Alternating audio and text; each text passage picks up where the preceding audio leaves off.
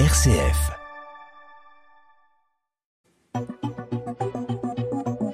9h, 10h, le Presse Club avec Melchior Gormand et Étienne Pépin. Et hop hop hop, le Presse Club, une heure d'actualité où l'on revient sur les sujets importants de la semaine avec nos confrères journalistes et avec Étienne Pépin. Bonjour Étienne. Bonjour Melchior, bonjour à tous. Et trois sujets ce matin. Et oui Melchior, on va commencer avec la réforme des retraites. Les sénateurs discutent la loi jusqu'à dimanche. Pendant ce temps-là, le pays se crispe sur le sujet. Le gouvernement peut-il gagner ce bras de fer? Eh bien, nous poserons la question à nos invités. On parlera également du phénomène TikTok. Le réseau social chinois compte un milliard d'abonnés, mais il inquiète en Occident entre le risque d'addiction pour les jeunes et le trafic de données personnelles. Enfin, on ira en Irak. Il y a deux ans, le pape François visitait la Mésopotamie pour la première fois. Un voyage historique après l'occupation de Daesh. Aujourd'hui, le pays ressuscite et comme un symbole cette semaine à Mossoul, les cloches de Notre-Dame de l'Heure ont sonné pour la première fois. Et on vous attend à l'antenne pour réagir sur ces trois sujets au 04 72 38 20 23 ou par mail à direct.rcf.fr.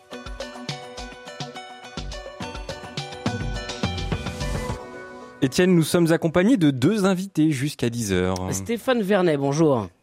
Bonjour. Merci d'être avec nous. Vous êtes directeur délégué de Ouest France à Paris, chroniqueur, éditorialiste aussi sur euh, RCF. Nous sommes avec Éric Delège aussi. Bonjour. Bonjour Étienne, bonjour Melchior. Merci d'être avec nous. Vous êtes directeur de la rédaction euh, du site Aletheia. Premier sujet, la réforme des retraites. Le débat continue au Sénat. Le pays est toujours paralysé, Étienne. Et oui, Melchior, le Sénat progresse laborieusement dans l'examen de la réforme des retraites. Après avoir voté l'article 7 sur le report du départ à 64 ans et l'article 8 sur les carrières longues, les sénateurs planchent désormais sur l'article 9 consacré à la pénibilité euh, du travail. Il ne leur reste plus que trois jours pour voter euh, l'ensemble du texte en première lecture. Dans le même temps, le mouvement social, les blocages et les appels à la grève se poursuivent. Le pays se crispe autour de cette réforme des retraites.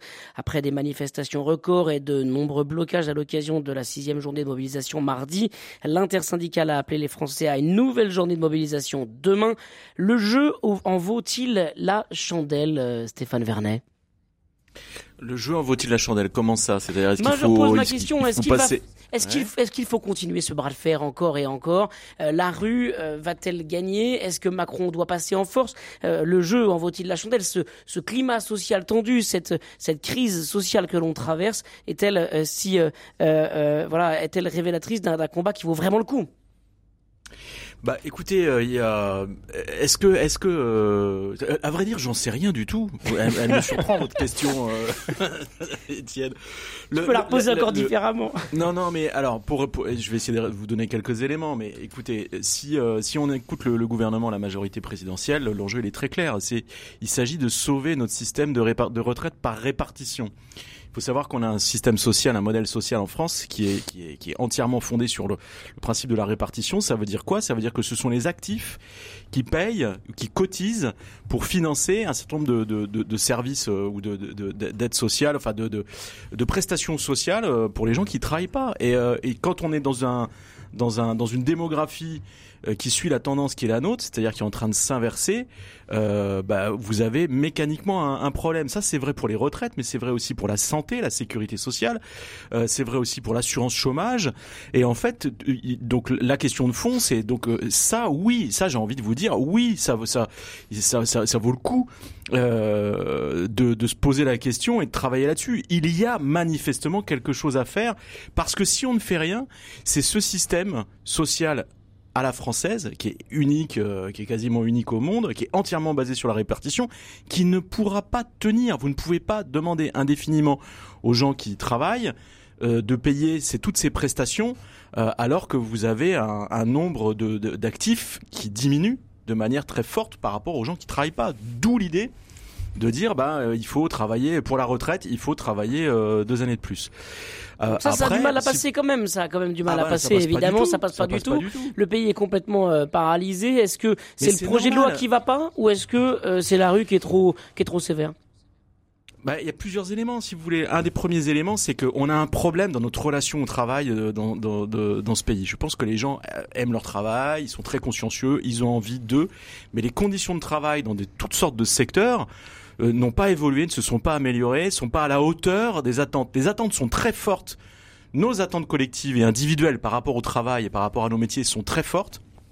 Et ce qu'on vit dans les entreprises ou ce qu'on appelle le marché du travail euh, en France n'est pas est pas forcément à la hauteur. Vous avez beaucoup de gens euh, qui sont très mal payés. Vous avez beaucoup de gens aussi aujourd'hui dans la perspective et de faire l'ensemble de leur carrière et de plus en plus au SMIC toute leur vie ou quasiment au SMIC. Enfin, il y a un certain nombre de choses entre la pénibilité, etc. Il y a plein de choses qui font que, si vous voulez, le, le, notre rapport au travail est, est très dégradé. Sans doute, peut-être, aurait-il fallu travailler sur ces questions-là avant de dire aux gens vous allez travailler deux ans de plus? C'est ça qui passe pas. C'est-à-dire que si vous dites à n'importe qui aujourd'hui, est-ce que vous avez envie de travailler deux ans de plus? Dans les mêmes conditions que celles que vous avez aujourd'hui, la plupart des gens vous disent non, et c'est normal. Et donc, euh, euh qu'il y ait cette opposition et qu'elle soit aussi forte, c'est pas une surprise. Le truc a été mal emmanché. Il aurait probablement fallu le prendre euh, à l'envers. Voilà. Alors après, pour terminer par rapport à votre question, euh, est-ce que est-ce qu'il faut continuer, est-ce qu'il faut s'obstiner, est-ce qu'il faut passer en force? Manifestement, vous avez un, un, exécutif qui ne lâchera pas, qui, qui, qui, qui va tout faire pour faire passer euh, le, la réforme et, euh, et, et, une écrasante majorité de Françaises et de Français qui n'en veulent pas. Et pourquoi est-ce que l'exécutif va aller au bout et va tout faire pour faire passer sa réforme? C'est pas qu'une question de politique politicienne. On dit souvent, bah, si Emmanuel Macron ne fait pas cette réforme, son mandat, euh, la fin de son mandat est Oui, c'est vrai, mais j'ai envie de vous dire, et alors? Il y a autre chose. On vit aussi dans un pays dont l'état des finances publiques est extrêmement dégradé. Ça, je l'ai dit souvent. Je le répète, on a 3000 milliards de dettes accumulées on est dans un déficit public pour l'année de 155 milliards d'euros. L'État français est obligé d'aller emprunter sur les marchés financiers plus de 270 milliards pour payer mmh. euh, ses fonctionnaires, ses services, etc. Ça ne va pas du tout. Et donc vous avez aussi besoin, il y a la nécessité aussi pour ce pouvoir de montrer qu'il est capable de faire passer une réforme qui permettra à terme de faire des économies euh, sur le long terme. Et ça, c'est fait aussi pour rassurer les marchés. Si vous n'avez pas si la réforme passe pas, il y a un effet induit auquel on, on doit s'attendre, c'est qu'il y a une défiance de la finance internationale par rapport à la capacité de la France à redresser ses comptes publics. Ça, ça veut dire que mécaniquement, vous avez les taux d'intérêt appliqués à la France qui vont monter. Ils sont déjà de 3% depuis le début de l'année.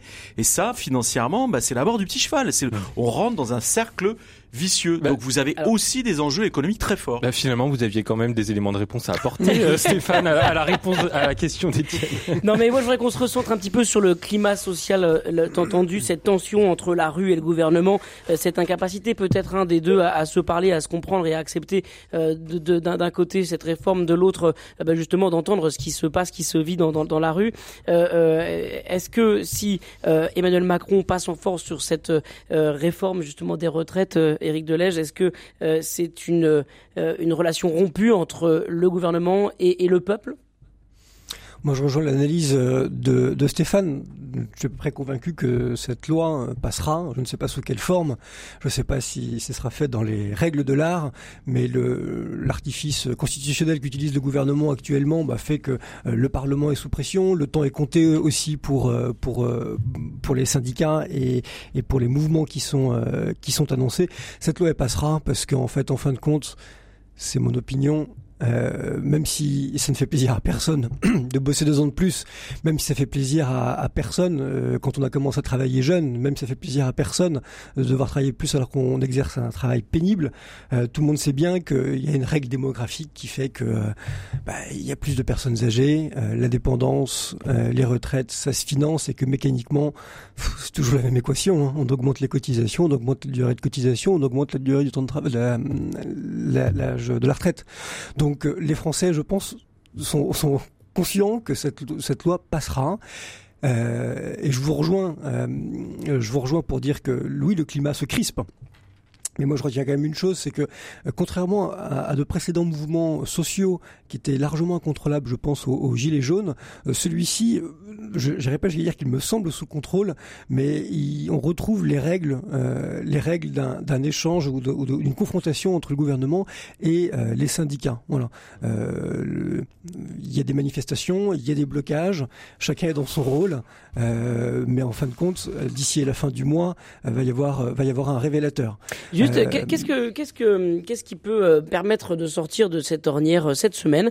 C'était mardi, le chef de file des Insoumis euh, c'est donc Jean-Luc Mélenchon a appelé à, prendre, à appeler le chef de l'État, Emmanuel Macron, à prendre l'initiative démocratique qui correspond à cette situation de blocage. Je le cite, il l'appelle carrément ou à une dissolution ou à un référendum pour justement redonner euh, la parole aux Français sur le sujet.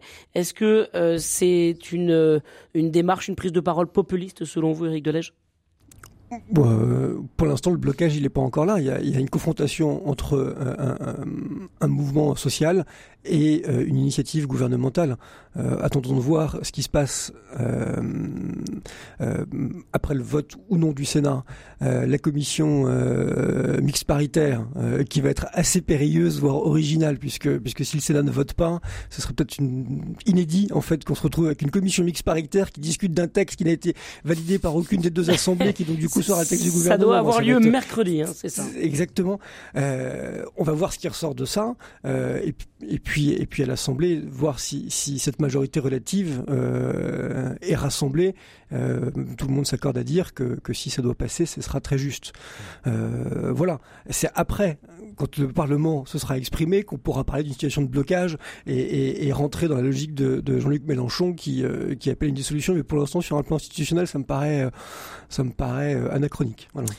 Premier sujet de ce Presse Club, hein, vous l'entendez, c'est la réforme des retraites. Le débat continue au Sénat, le pays est toujours paralysé. Qu'en pensez-vous? On vous attend au 04 72 38 20 23. Stéphane Vernet, même si le, la loi, cette réforme des retraites était euh, votée, est-ce qu'elle est applicable finalement avec une telle confrontation, une telle violence quand même euh, euh Pas forcément avec des heurts et pas forcément avec euh, évidemment des, des violences physiques concrètes dans la rue, mais une violence quand même dans, les propos, dans, dans les attitudes des uns des autres. Est-ce qu'en l'état, elle est applicable, cette loi, tellement le, la, confrontation, le climat social est tendu en France?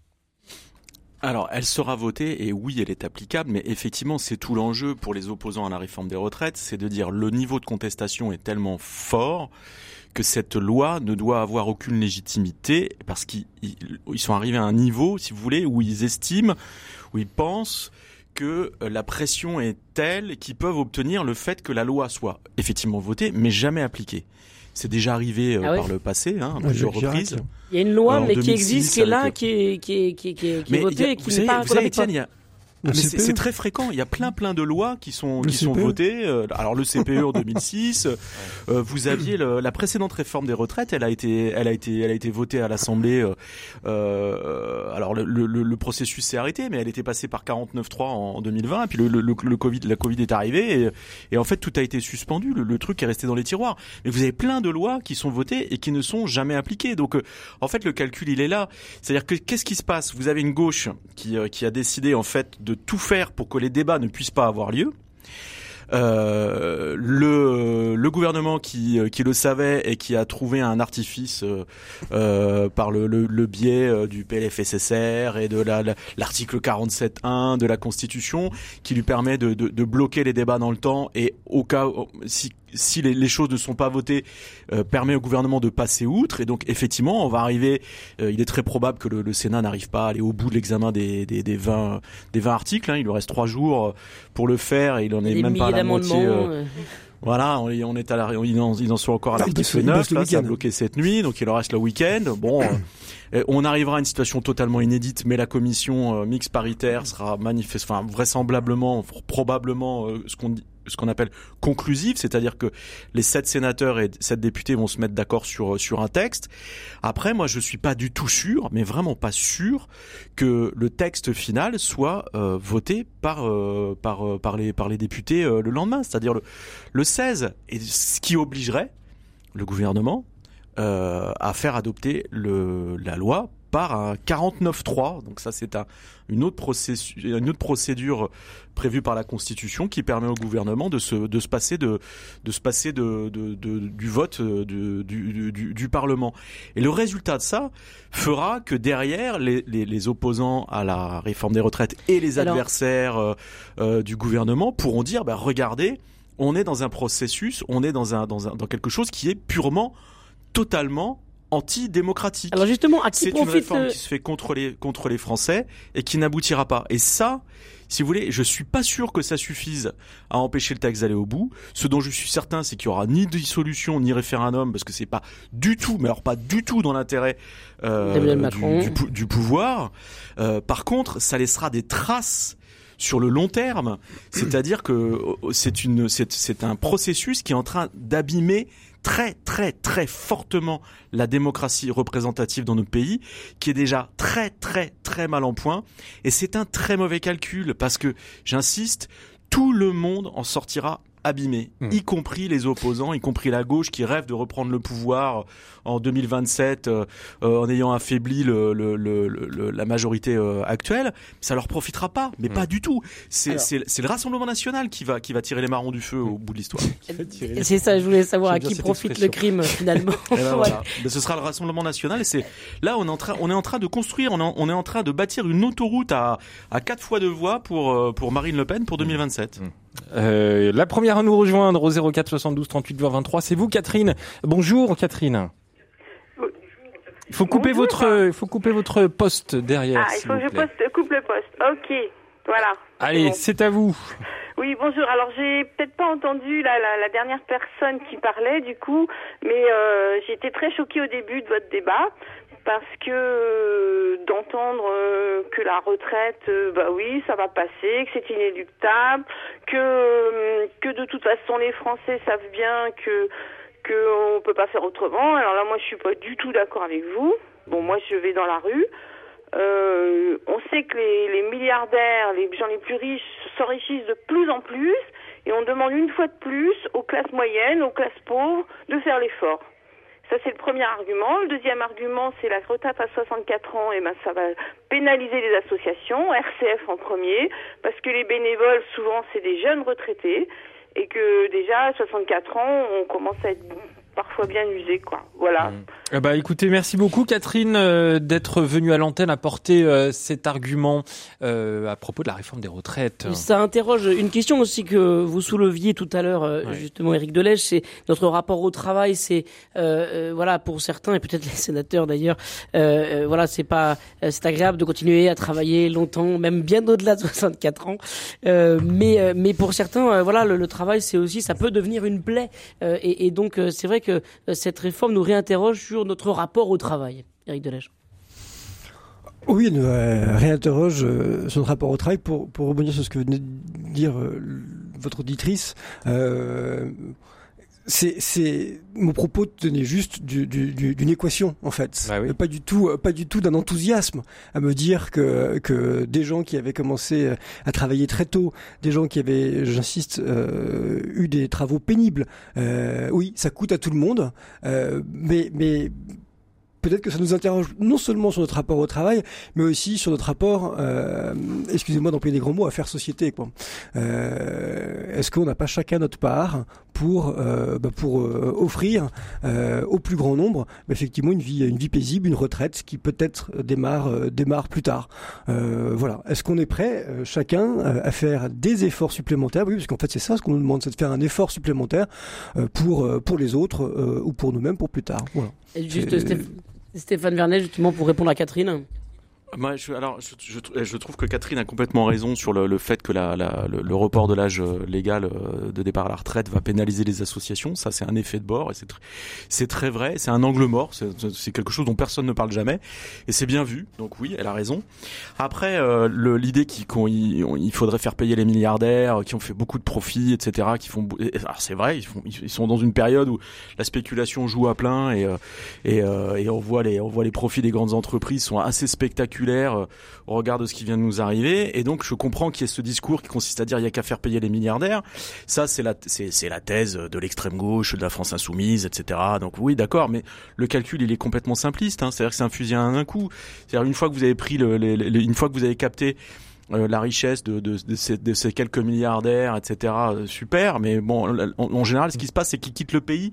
Et, sur le le, fonctionnement général de- des affaires, c'est pas la meilleure solution. Hein. Euh, je vous rappelle que je, je, je parlais de 3000 milliards de, de dettes publiques, donc il n'y a pas il y a pas de il y a pas de solution il y a pas de solution pas de solution magique. C'est c'est pas vrai. Après, encore une fois, le, il faut que la, moi je dis pas qu'il faut que cette réforme-là passe. Je dis qu'il faut faire quelque chose pour sauver notre système de retraite par répartition, pour sauver notre sécurité sociale par répartition, pour sauver l'assurance chômage, qui sont tous des systèmes qui fonctionnent par répartition. Je pense que les gens ne comprennent pas bien.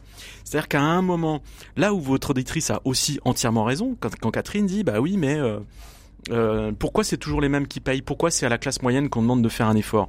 Mais si on ne touche pas au système de retraite tel qu'il existe aujourd'hui, qu'est-ce qui va se passer? C'est-à-dire qu'à un moment, il faudra bien trouver une solution. Alors, soit vous baissez les pensions de, tout le monde, soit vous demandez aux gens qui travaillent, le peu de gens qui travaillent par rapport à ceux qui ne travaillent pas, de payer encore plus.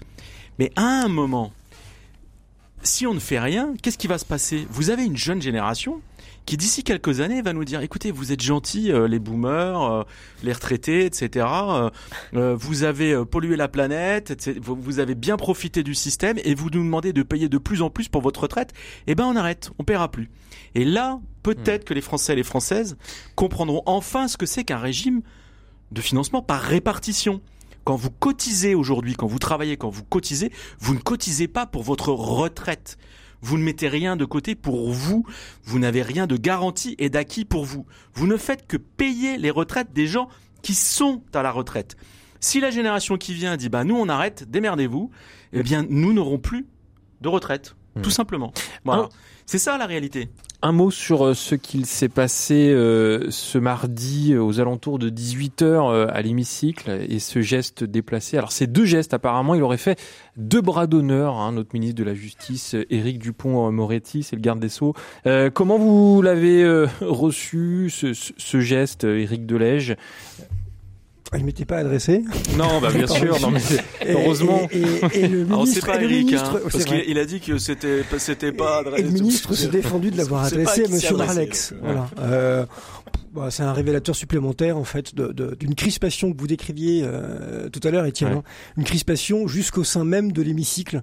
Euh, moi, je trouve que ça, ça, interroge, ça interroge quand même justement le, la violence sur dont on parlait. sujet que les retraites, hein, il faut bien le dire quand même. Hein. Oui, mais ça interroge sur sur la violence du débat euh, en ce moment en France, c'est-à-dire que euh, comme on ne trouve plus le langage pour se parler, les les, les codes pour faire euh, pour proposer un débat euh, apaisé, on en finit par faire ce, ce, ce genre de geste jusqu'au au plus haute responsabilité de l'État. Je veux dire, c'est un, un, ministre, c'est le garde des sceaux qui qui qui en vient finalement bouche bée à, à faire ce, ce, ce type de geste. Est-ce que ça qu'est-ce que ça dit de, de notre capacité capacité à débattre aujourd'hui en France finalement. Euh, euh, moi, moi, je me pose la question de savoir si on va pas entrer dans une nouvelle phase euh, comme on a vécu il y a quelques années avec les Gilets jaunes, une, une, une France bouleversée par une manifestation permanente, quoi.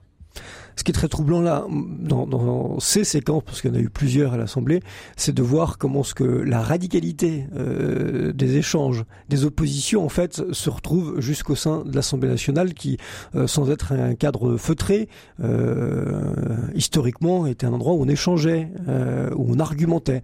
Et là, en fait, c'est terrible. Là, je suis qu'un observateur, mais c'est de voir que cette haine que peuvent avoir des groupes d'intérêts différents dans la société on la retrouve à l'Assemblée où les gens semblent se haïr, quoi. Hmm. Se haïr. Euh, rien de moins. Oh, c'était la, petite parenthèse, hein, la petite parenthèse. qui est révélatrice quand même. Je pense que c'est Mais c'était pas le sur le sujet des, réformes des retraites. Hein, euh, voilà. Euh, Raymond nous a rejoint sur le sujet des réformes des retraites. Bonjour Raymond. Bonjour. On vous écoute, allez-y. Oui. Je disais à votre, à votre la personne qui m'a reçu, oui. il n'y a pas de solution. Ah bon Parce que là, non, non, non, il faut pas se leurrer, il n'y en a pas. Parce que pour, j'ai expliqué les deux raisons qui sont majeures. Un, ceux qui détiennent, détiennent la dette, ce sont des financiers, et si jamais on pénalise un petit peu les financiers, ils augmenteront le coût de la dette, c'est-à-dire qu'on va être pénalisé pour avoir un petit pourcent de plus à titre d'intérêt. Autrement dit, ça va coûter les yeux de la tête, et on va être obligé de payer plus cher le quoi qu'il en coûte, parce que la faute aujourd'hui, elle est là. La deuxième raison, c'est que si les gens travaillent deux ans de plus, ce sont autant de chômeurs en plus dans, le, dans, le, dans les gens âgés, c'est-à-dire de 62 à 64 ans, mais c'est autant de gens qui ne rentrent pas parmi les jeunes, les jeunes, étant donné que notre marché du travail n'est pas suffisant. Hmm. On n'a pas suffisamment de potentiel de travail. Alors ça, ça remonte euh, très, très anciens, pour pouvoir euh, admettre plus de travailleurs qu'il y en a. Alors, merci Raymond. Merci beaucoup de nous avoir appelé euh, au 04 72 38 20 23. Bah voilà, ça nous donne également de la, matière euh, sur ce sujet. Euh, Éric Delège Alors oui, ben, l'un ou l'autre. En tout cas, ce qui est intéressant, c'est de se dire qu'aujourd'hui, le problème en France, c'est pas tant l'emploi, euh, que justement euh, le, le, pouvoir d'achat et que en fait euh, dans les conditions dans lesquelles les gens travaillent aujourd'hui, même si on est dans une situation qu'on pourrait comparer à une situation de plein emploi en, France, en tout cas, ce qui est sûr, c'est que les conditions de travail, les salaires et donc la perspective de travailler plus longtemps, c'est pas quelque chose qui séduit finalement les Français aujourd'hui. C'est ce qu'on disait tout, c'est ce que je disais tout à l'heure. Moi, je suis entièrement d'accord avec, euh, avec Raymond. Il a complètement raison. D'abord sur la sur la sur la dette, je me suis déjà exprimé. Je suis complètement d'accord avec lui. Il a il a tout compris. Hein, donc euh, euh c'est aussi un des éléments qui font qu'il faut qu'il faut qu'il faut faire quelque chose par rapport à par rapport au, par rapport aux retraites. Sinon, on va le payer sur les marchés. Il a raison. Euh, le, la question de, de l'emploi, euh, sur il évoque l'emploi des seniors en disant deux ans de, de, de report, c'est deux ans de, de chômage en plus. Euh, c'est une réalité, c'est ce qui se passe. Et je trouve que là, pour le moment, ce qui nous est proposé par rapport à l'emploi des seniors, avec ce fameux index, et je trouve ça très très léger. Quand vous écoutez les, les, gens de la majorité, ils vous expliquent que si ça aura un effet mécanique, moi je, je suis là, je suis, je suis très saint Thomas là, je, je demande à voir. Je suis pas du tout convaincu. Alors euh, parce que on a on a on a plusieurs problèmes. Je parlais des conditions de travail. Euh, il y a deux choses. On est on est un pays. De, je pense qu'on est le pays d'Europe où on a le plus fort taux de chômage des jeunes et des seniors à la fois. Donc il y a un gros problème sur le début de carrière et la fin de carrière. Donc il y a des choses à, à aménager. Il est question de le faire dans le cadre de cette réforme des retraites, mais pas dans ce qui est débattu maintenant. C'est là a la subtilité. Mais dans le cadre d'une prochaine loi qui arrivera au printemps, une dite loi du plein emploi ou plutôt du bon emploi qui va consister à changer un certain nombre d'éléments euh, sur le sur le marché du travail euh, et sur la façon sur notre façon de sur notre façon de, de travailler. Moi je dis pourquoi pas, mais je reviens à ce que je disais tout à l'heure.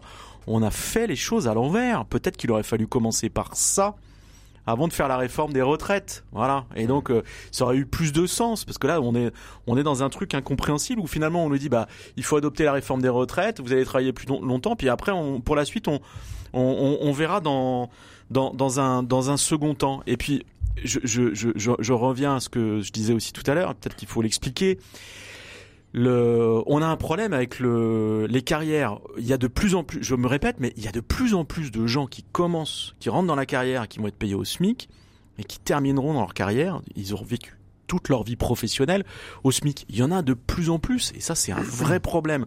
Pourquoi? C'est qu'autrefois, quand vous rentriez dans une entreprise, vous étiez, euh, c'était des entreprises qui étaient intégrées qui avait plusieurs fonctions et qui permettait aux gens, en les formant en interne, en les accompagnant, d'évoluer, euh, de passer euh, de, la chaîne euh, entre couvrier, contre-maître, etc. Et vous pouviez terminer dans l'encadrement et vous, pouviez, vous aviez une, progression de salaire et de carrière tout à fait possible. Aujourd'hui, vous avez plein d'entreprises qui sont ultra spécialisées, c'est-à-dire par exemple les entreprises qui font du ménage, elles ne font que du ménage.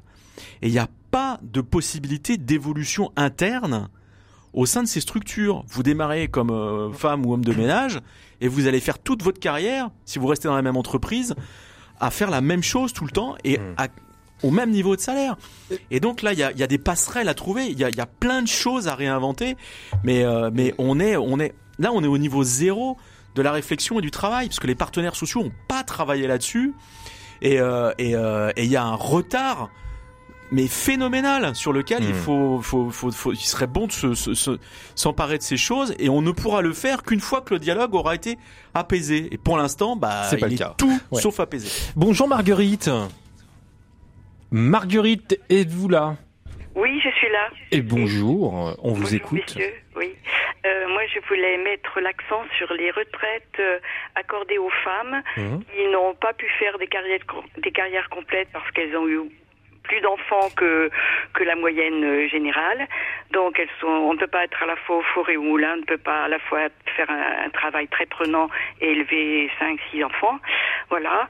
Et je voulais dire que c'est les retraites, le, ce, ce qui est le calcul des retraites pour chaque enfant élevé est minable par rapport au travail que donne un enfant, jusqu'à ce qu'il soit adulte.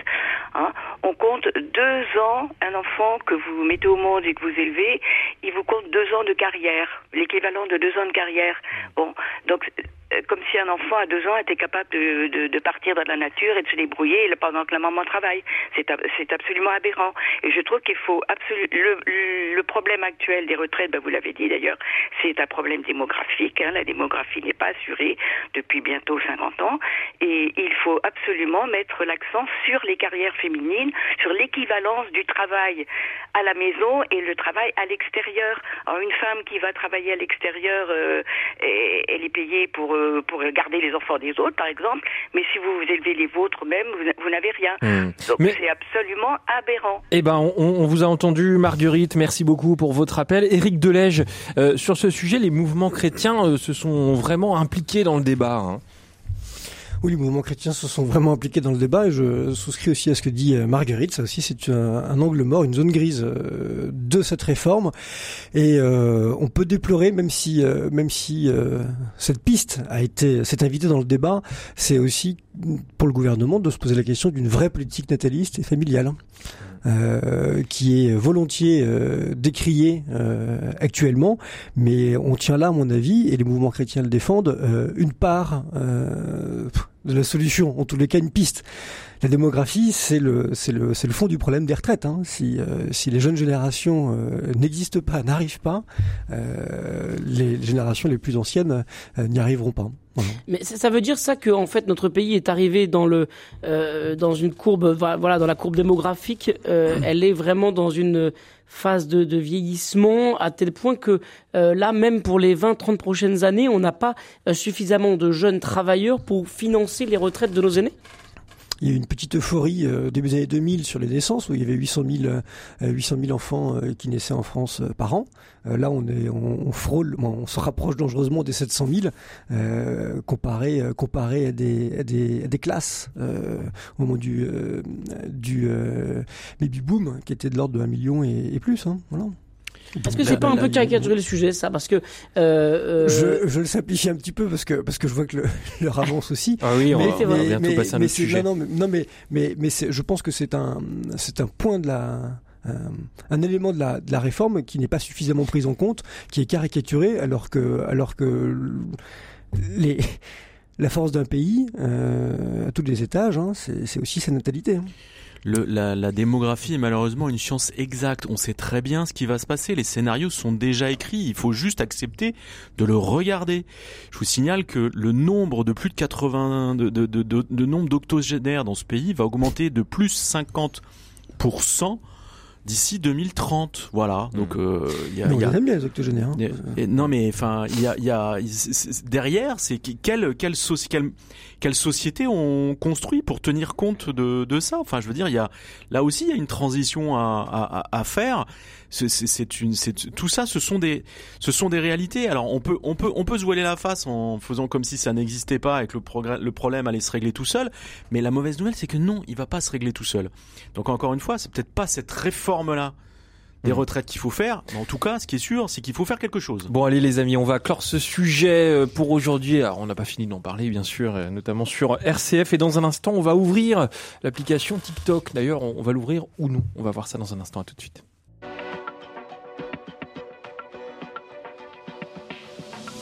Le Presse Club avec Melchior Gormand et Étienne Pépin. Et avec Stéphane Vernet, directeur délégué de Ouest France à Paris, et Éric Delège, rédacteur en chef du site Aletheia. Vos réactions en temps réel au 04 72 38 20 23 ou par mail à direct.rcf.fr. Étienne, on parle de TikTok, l'application qui est sous le feu des projecteurs en ce moment. Oui, le réseau social chinois qui compte un milliard d'abonnés, mais il inquiète en Occident. Addiction, fuite de données personnelles, espionnage, atteinte aux droits privés. La plateforme chinoise est sous le feu des crimes à tel point que l'appareil législatif français s'empare du sujet. Début mars, l'Assemblée nationale a voté pour une majorité numérique à 15 ans, permettant de mieux contrôler l'utilisation des réseaux sociaux et donc de TikTok chez les jeunes. L'objectif, prendre des mesures pour préserver l'intimité et contrôler le harcèlement en ligne.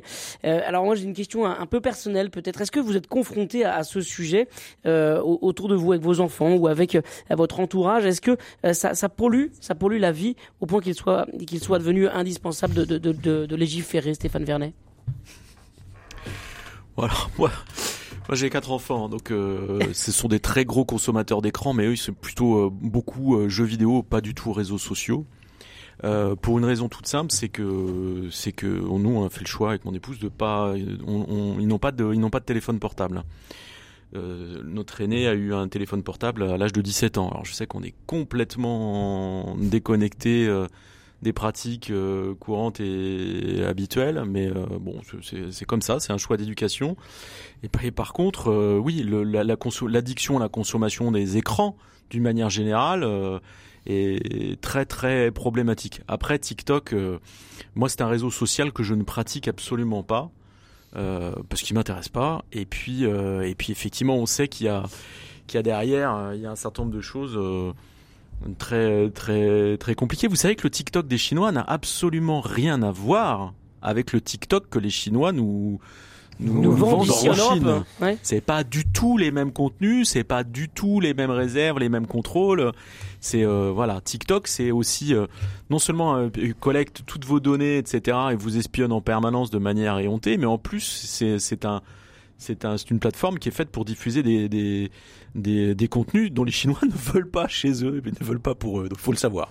Alors il y a quand même un problème d'addiction, c'est-à-dire qu'en fait euh, le système de, de ah TikTok c'est un système euh, avec lequel on, on scrolle, on passe d'une vidéo euh, à l'autre. en plus un algorithme permet justement de, de, cibler un petit peu les contenus qu'on vous montre pour que ça corresponde vraiment à vos goûts et comme ça on capte votre attention pendant des heures et, et des heures. moi je voudrais qu'on discute un, un, peu peut-être avec vous, Eric Delège, de, de cette de cette addiction et puis de de ce que ça génère comme enfermement des jeunes dans, leur, téléphone. Ils sont là tous ensemble au même endroit, au même moment, mais tous en train de discuter par leur téléphone avec TikTok. C'est incroyable à observer. C'est euh, angoissant à observer. Euh, je crois qu'il y a deux sujets quand même hein, dont on parle là. Effectivement, c'est l'influence de TikTok, qui est une application euh, d'origine chinoise, et, l'aspiration des données et l'utilisation que le gouvernement chinois peut faire de nos données, nous occidentaux. Voilà, ça c'est un premier point. Et l'autre point qui est donc du coup sur la confrontation, non non, l'association entre entre les, plus jeunes et les réseaux sociaux. Alors je rejoins complètement euh, ce que disait Stéphane. C'est assez fascinant de voir euh, comment ce que l'addiction se fait rapidement euh, auprès de, de, nos têtes blondes. Moi, j'ai pas la chance d'avoir des enfants aussi grands que, que, Stéphane, mais je vois bien en fait la pression monter. Euh, en fait, même s'ils ont, je sais pas, ils ont une dizaine d'années peut-être ou un peu moins, même à cet âge-là, on leur propose des téléphones et il y a des appareils adaptés à leur âge, quoi. Et donc on leur propose déjà les écrans et des, et des, des, programmes qui sont présentés par des entreprises comme étant adaptés à leur âge. Euh, donc il y a deux choses là encore. Il y a, y a l'addiction aux écrans. Donc là on peut mettre les réseaux sociaux, euh, la télévision, les jeux vidéo, tout ce que vous voulez, mais c'est cette capacité à être happé par l'écran et donc du coup euh, ne plus ne plus se connecter avec son environnement, à commencer par ses parents. Euh, et puis euh, et puis non non et puis après il y a aussi l'effet que peuvent avoir là spécifiquement les réseaux sociaux euh, sur le comportement sur le comportement des jeunes. Donc il y a déjà les le type de contenu auxquels ils sont exposés, partagés par leurs amis ou pas. Et puis, et puis malheureusement, le plus grave, ce qui peut être le, le, le, harcèlement en fait, exactement. Donc là encore deux sujets, des contenus inappropriés qui sont sous leurs yeux parce qu'en fait c'est très simple d'y avoir accès. Et, et, puis euh, et puis le harcèlement très simple aussi et qui peut se faire. C'est ça qui est terrible euh, sans que la famille soit au courant sans que sans que même l'enfant se rende compte qu'il rentre dans, dans, ce processus là et dont il est victime et dont il ne parle pas et parce qu'en plus il est à un âge où euh, bah ça, ça peut très très vite mal tourner. Et donc à ce titre là et je rebondis là encore sur le sujet initial le vote de cette majorité numérique je pense est un bon signal à défaut d'être efficient et efficace parce que euh, il faut encore voir comment est-ce que cette majorité numérique va pouvoir être mise en œuvre très rapidement en fait. Mais ça fait quelques années que le législateur a défini une majorité numérique en France à 15 ans. Euh, et là, on va un tout petit peu plus loin. Euh, les Qu'est-ce que ça veut dire Qu'est-ce que ça veut dire une majorité numérique à 15 ans? Qu'est-ce que ça contient être majeur numériquement? Qu'est-ce que ça veut dire? Bah, c'est- pouvoir se comporter sur les réseaux sociaux comme on pourrait se comporter dans la vie civile à partir de 18 ans. Euh, oh, là, le législateur considère qu'à à 15 ans, euh, un adolescent euh, est majeur, en tous les cas, euh, peut ouvrir lui-même un compte sur, sur Insta, sur TikTok, sur ce que vous voulez, sans l'autorisation de ses parents. Parce que naturellement, les réseaux sociaux, eux, considèrent la majorité numérique dès l'âge de 13 ans. C'est-à-dire que, que ils expliquent qu'à partir de 13 ans, en fait, on peut ouvrir un compte chez eux. C'est là où il va y avoir un petit, un petit biais euh, étonnant, sachant que la CNIL, elle, estime que euh, dès, attendez, je- que je retrouve les chiffres parce que je les ai notés avant de venir, euh, la première inscription sur un réseau social sur la CNIL intervient en moyenne à l'âge de 8 ans et demi. 8 ans et De demi 2021. Voilà. Ils savent même Donc, pas écrire. En moyenne. euh, En moyenne, en moyenne. Non, non, non, non, non, mais c'est- dire en fait, euh, c'est dire. Et, et là, je parle même en, en conscience, hein, euh, de, moi de mes enfants qui, qui, qui sollicitent parce qu'ils voient bien comment ça se passe autour d'eux. Euh, c'est terrible de voir que qu'il y a cette pression sociale de participer à un réseau social, ne pas en être ou en être ne pas en être parce qu'en fait on sait que c'est que c'est une mesure non pas coercitive et protectrice et, et, et- et ne pas les mettre c'est c'est aussi les couper euh, bah, de, de, de, euh, d'un élan générationnel euh, d'une d'une confraternité ce que vous voulez voilà euh, Ouais. ouvert Sté- beaucoup de là, quand même en même temps Stéphane il y a, il y, a, il y, a, il y a deux choses. Euh, D'abord, euh, moi je pense que ce qu'il faut... Enfin, il y a, il y a plusieurs choses. Euh, c'est bien de mettre la majorité numérique à 15 ans, les réseaux sociaux 10-13 ans, 8 ans et demi, c'est c'est très parlant en fait. D'abord, y a, y a, c'est une mesure qui, qui ne cesse d'être contournée, c'est-à-dire que quand vous, vous créez un compte sur un, sur un réseau social, quel qu'il soit, on vous demande votre date de naissance, vous, vous mettez n'importe quoi. euh, et voilà, donc euh, les, les gamins, ils savent. Pour l'instant, cette mesure-là, à mon avis, euh, enfin, ça va être compliqué de la rendre effective parce que c'est très très facile de, de, de, de contourner de contourner ces règles. Ensuite, moi je pense que ce qu'il faut faire comprendre euh, à nos enfants, mais pas qu'à nos enfants, à tout le monde, c'est un principe très simple. Si c'est gratuit, c'est toi le produit. Je répète, si c'est gratuit, c'est toi le produit. Tout cet univers numérique où on ne paye pas, etc., on a accès à toutes sortes de contenus, de services, tout ce que vous voulez, gratuitement et facilement, euh, c'est une illusion. Vous le payez à un moment. Vous le payez comment Eh ben, toutes ces applications vous espionnent, vont vous fourguer de la pub derrière. Il y a un gros business qui se fait et qui dépend du temps que vous allez consacrer à l'application. Et pour que vous y consacriez un maximum de temps, elles sont toutes fabriquées, les jeux vidéo comme les réseaux sociaux et toutes sortes d'autres choses, sur un principe très simple, c'est celui de la récompense. Et quand vous stimulez la mécanique de la récompense chez un être humain, à chaque fois qu'il obtient une récompense, il sécrète ce qu'on appelle de la dopamine. Et la dopamine, c'est une hormone naturelle qui est la hormone de l'addiction. Quand vous avez une décharge de dopamine, vous en voulez une autre, et puis une autre, et puis encore une autre, et, vous en voulez toujours plus. Et ce qui fait que vous passez des heures sur votre écran en vous disant est-ce que cette fois-ci je vais gagner? Est-ce que quelqu'un va m'envoyer un post? Est-ce que ce que j'ai envoyé va être liké, retweeté, je ne sais pas quoi? Et en fait, vous, vous passez un temps de malade sur euh, sur des sur des choses qui en plus euh, enfin moi c'est terrible parce que c'est du vent Eh, aucun aucun vous perdez votre temps en fait la vie est courte il y a plein de choses à faire et plein d'autres choses à faire que passer son temps sur TikTok ou euh, ou à jouer je sais pas quoi quoi voilà. vous, vous allez passer pour des boomers quand même, hein, tous les trois. Non, ouais, Euh, non, j'ai- non, mais j'ajoute moi que je, je Ouais. suis un utilisateur de, de, de TikTok, Ouais. donc je, Ah oui. je rejoins complètement ce, Bah, que, moi dit, aussi, euh, ce que dit Stéphane. Voilà. Eric.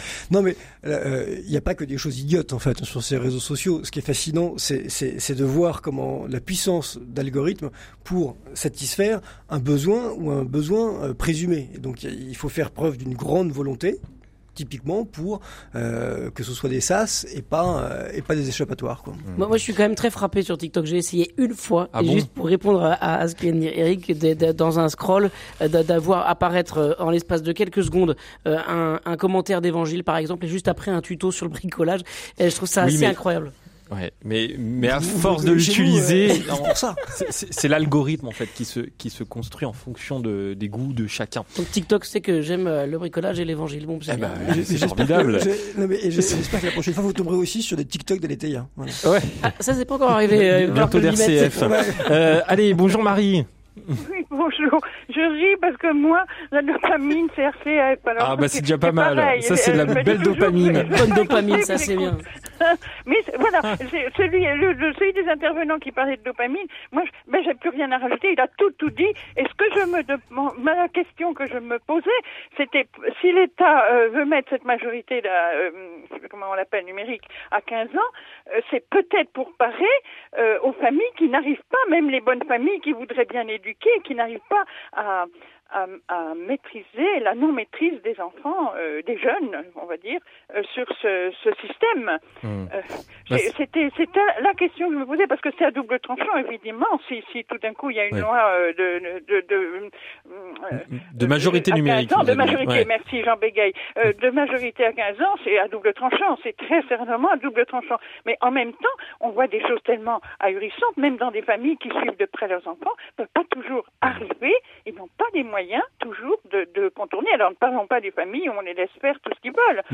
Merci Marie voilà, pour ma question, ce. elle est comme ça. Voilà, Ouais. merci, Merci. en tout cas pour cette émission tellement intéressante, comme toujours. Merci pour ce commentaire. On like euh, ici. Ah, ah, ah oui, oui, on apprécie beaucoup votre votre témoignage. Merci beaucoup. Alors la question que, que je me pose, moi, c'est vrai que la, la, la, la majorité euh, numérique à 15 ans, est-ce qu'elle s'accompagne pas aussi d'une question euh, d'éducation des parents, une éducation euh, à, à l'école aussi à toutes ces questions du numérique? Parce que euh, à 15 ans, on est quand même encore un, un gamin, euh, Stéphane Vernet. Ça rejoint ce que disait Marie d'ailleurs. hein. Mais oui, mais elle a, elle a, elle a complètement raison. C'est-à-dire que vous avez la théorie et la pratique, et, euh, et, euh, et en fait, le, le, la pression, euh, la pression sociale, euh, y compris chez les tout petits, à l'école, etc., dans le, dans le, avec les copains, euh, que décrivait très bien euh, Eric Delège tout à l'heure. C'est, c'est vraiment ça. C'est que, c'est-à-dire que vous pouvez, euh, y compris dans les bonnes familles, comme disait, euh, comme disait Marie, là où vous suivez vos enfants, vous pouvez être strict avec eux et les suivre. C'est extrêmement dur de les, de les, de les, de les, de les, de les réguler. Enfin, je parle de, je parle d'expérience euh, à la maison, c'est terrible, quoi. C'est-à-dire que euh, il y a une pression constante pour les, les gamins pour pouvoir accéder, avoir un temps d'écran, etc. Donc même si vous mettez des barrières, il y a, enfin voilà, les, les, les enfants insistent Faut-il encore énormément. soit, un- faut-il encore Stéphane qu'on soit un bon exemple? Oui, parents, alors voilà. je dire, je je- voilà, voilà. On est, bah, moi, je suis pas un bon exemple, c'est vrai. Mais ce que je veux dire par là, si vous voulez, c'est que, c'est que, euh, il y a aussi les enfants ont aussi l'argument de dire, mais si tu m'empêches de, je n'ai pas accès à toute une série de d'éléments qui font ma vie. Euh, euh, ma vie sociale euh, quotidienne en dehors de la maison euh, aujourd'hui. Alors ils le disent pas comme ça, mais ça veut dire ça. Je sais pas si je suis très clair, mais Si. mais c'est vrai que dans les dans les interactions sociales entre les enfants, aujourd'hui le, le, le, le numérique est omniprésent. Donc si vous leur interdisez tout, si vous coupez tout, si vous êtes hyper euh, euh, hyper dur, vous les empêchez Mais- aussi d'interagir avec leurs camarades euh, euh, parce que parce qu'ils se parlent beaucoup plus par les réseaux sociaux aujourd'hui que dans la cour de l'école. Hein.